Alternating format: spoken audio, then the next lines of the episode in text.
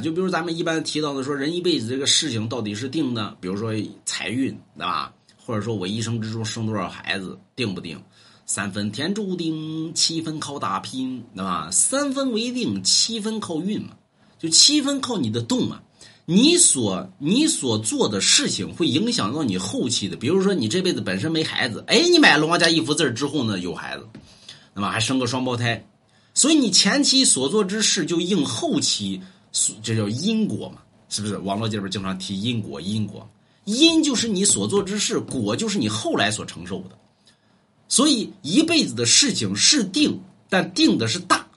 小是由你，咱们说人的命运掌握在自己的手里边我我要靠我的双手改变于什么什么什么，对吧？什么叫双手呢？就是你后期所做之事嘛，所立之节嘛。人脚下有七魄，手中有七节嘛。